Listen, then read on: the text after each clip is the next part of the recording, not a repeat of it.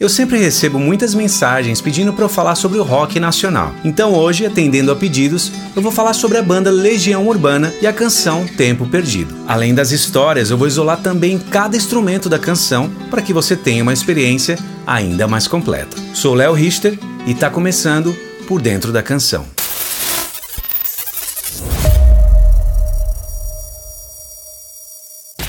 Legião Urbana foi uma banda de rock de Brasília formada por Renato Russo, Marcelo Bonfá, Dado Villa-Lobos e Renato Rocha. Com a morte de Renato Russo em 11 de outubro de 1996, a banda encerrou as suas atividades dias depois, com alguns reencontros dos integrantes remanescentes ao longo dos anos. Ao longo de sua trajetória, criaram uma discografia de oito álbuns de estúdio, três compilações e cinco álbuns ao vivo, sendo um deles sem a presença de Renato Russo. E a banda foi formada em agosto de 82, pouco menos de um ano após o fim da banda Aborto Elétrico, que contava com Renato Russo no baixo e voz, André Pretórios na guitarra, que faleceu em 88, vítima de uma overdose, e Fê Lemos na bateria. A banda fez parte da Turma da Colina no final dos anos 70, um grupo de jovens entediados com a cidade que se reunia na Colina, um conjunto de prédios habitacionais na Universidade de Brasília, onde moravam os professores. E dessa turma surgiram diversos nomes que se tornaram famosos e formaram bandas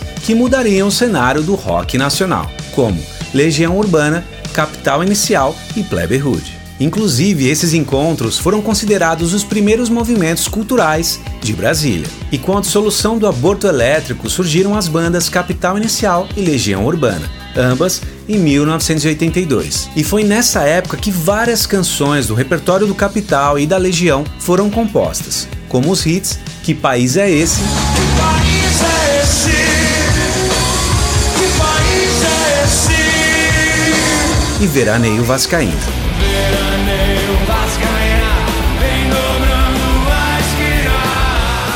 E o nome Legião Urbana foi inspirado na frase do imperador romano Júlio César, Romana legio omnia vincit, traduzida como Legionários Romanos tudo vence. E foi também uma ideia de Renato Russo e Marcelo Bonfá, que quando formaram a banda pensavam em revezar entre guitarristas e tecladistas, completando a banda, como uma legião de músicos. A primeira formação da banda contava com Renato Russo na voz e baixo, Marcelo Bonfá na bateria, Paulo Paulista no teclado e Eduardo Paraná na guitarra. Mas após o primeiro show da banda, o tecladista Paulo e o guitarrista Eduardo deixaram a banda. E o segundo guitarrista da banda foi Ico Ouro Preto, irmão de Dinho Ouro Preto, mas ele logo foi substituído por Dado Vila Lobos. E o início da história da banda foi bem caótico. Nos anos 80, Renato Russo era amigo de Herbert Viana e os Paralamas do Sucesso e compôs a canção Química para o primeiro disco dos Paralamas, Cinema Mudo. E Jorge Davidson, então gerente artístico da gravadora EMI, quis saber mais sobre o compositor Renato Russo, até que ele conheceu a Legião Urbana e ficou impressionado com as composições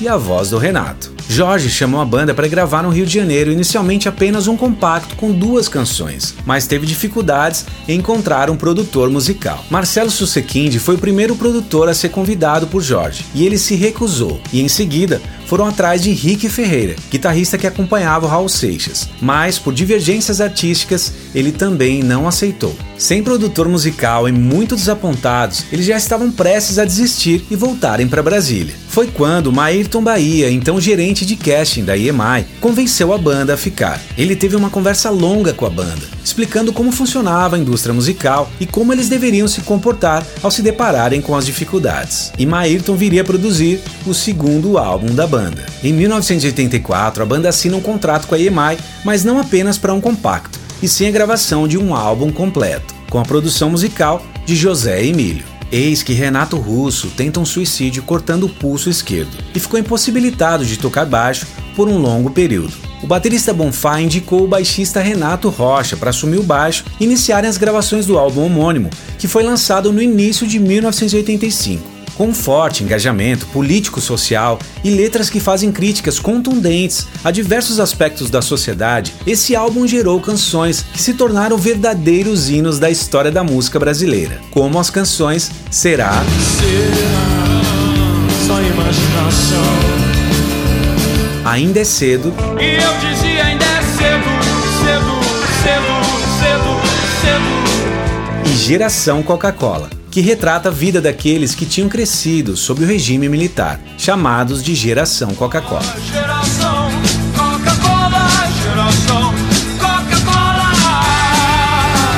E a Legião Urbana começou a ganhar notoriedade seis meses após o lançamento desse álbum. De toda a geração emergida do boom do rock nacional naquela década, a Legião foi particularmente a banda mais aclamada pelo público e crítica. E o ano é 1986, quando a banda lança seu segundo álbum, intitulado 2 produzido por Maírton Bahia, grande produtor musical que já havia produzido artistas como Clube da Esquina, Elis Regina, 14 Bis, entre muitos outros. Esse álbum é mais próximo do folk e com letras mais líricas, fazendo um contraponto com o álbum anterior que era mais pós-punk. A intenção era que esse disco fosse duplo sob o nome de Mitologia e Intuição, mas a ideia foi rejeitada pela gravadora que queria um álbum simples. E eis que esse álbum gera um dos maiores clássicos da banda, a canção Tempo Perdido.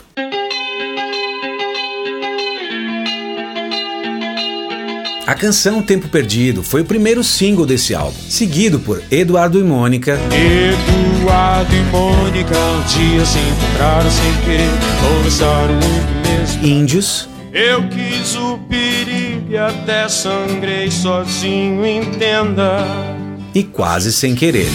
não me preocupo se eu não sei por quê. Tempo Perdido foi lançado em um contexto de pós-ditadura militar no Brasil, onde os jovens estavam muito perdidos, sem saber como agir daquele ponto em diante. E enquanto o país tentava se recuperar na política e na economia, os jovens pareciam perdidos em meio a esses eventos. Mas, através de suas composições, Renato Russo transmitiu o que a juventude sentia. E por causa da falta dos avanços sociais, a década de 80 foi considerada no Brasil como a década perdida. E as principais influências de Renato eram as bandas como Joy Division, Smiths, Beatles, The Clash, The Cure, Ramones, Talking Heads e Sex Pistols. E tais influências podem ser facilmente detectadas em suas composições. Tempo Perdido é uma reflexão sobre prioridades na vida e no amor, sugerindo mudanças na maneira de viver, dedicar nosso tempo ao que de fato é importante, pois o tempo que se foi não volta mais.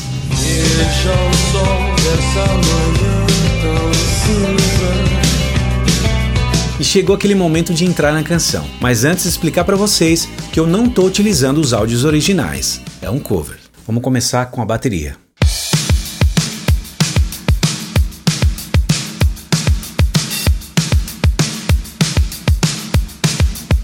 E o baixo.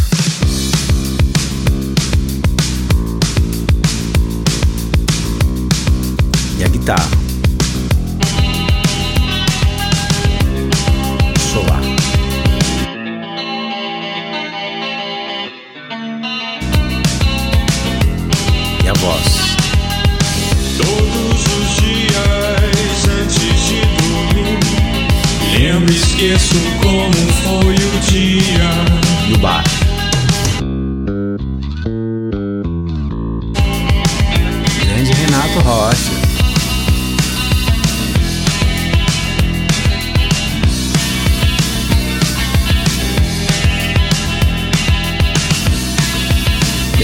Fazendo um harmônico, né?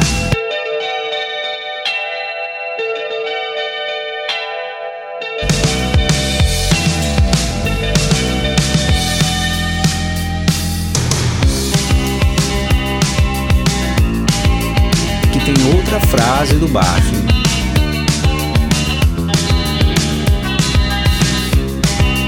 Linda, né?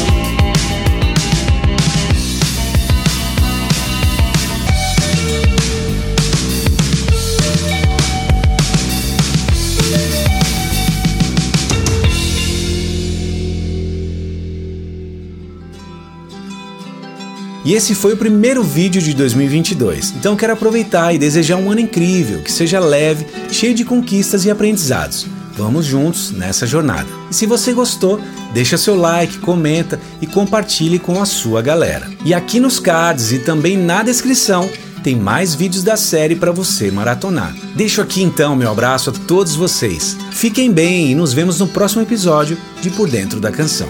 Até lá!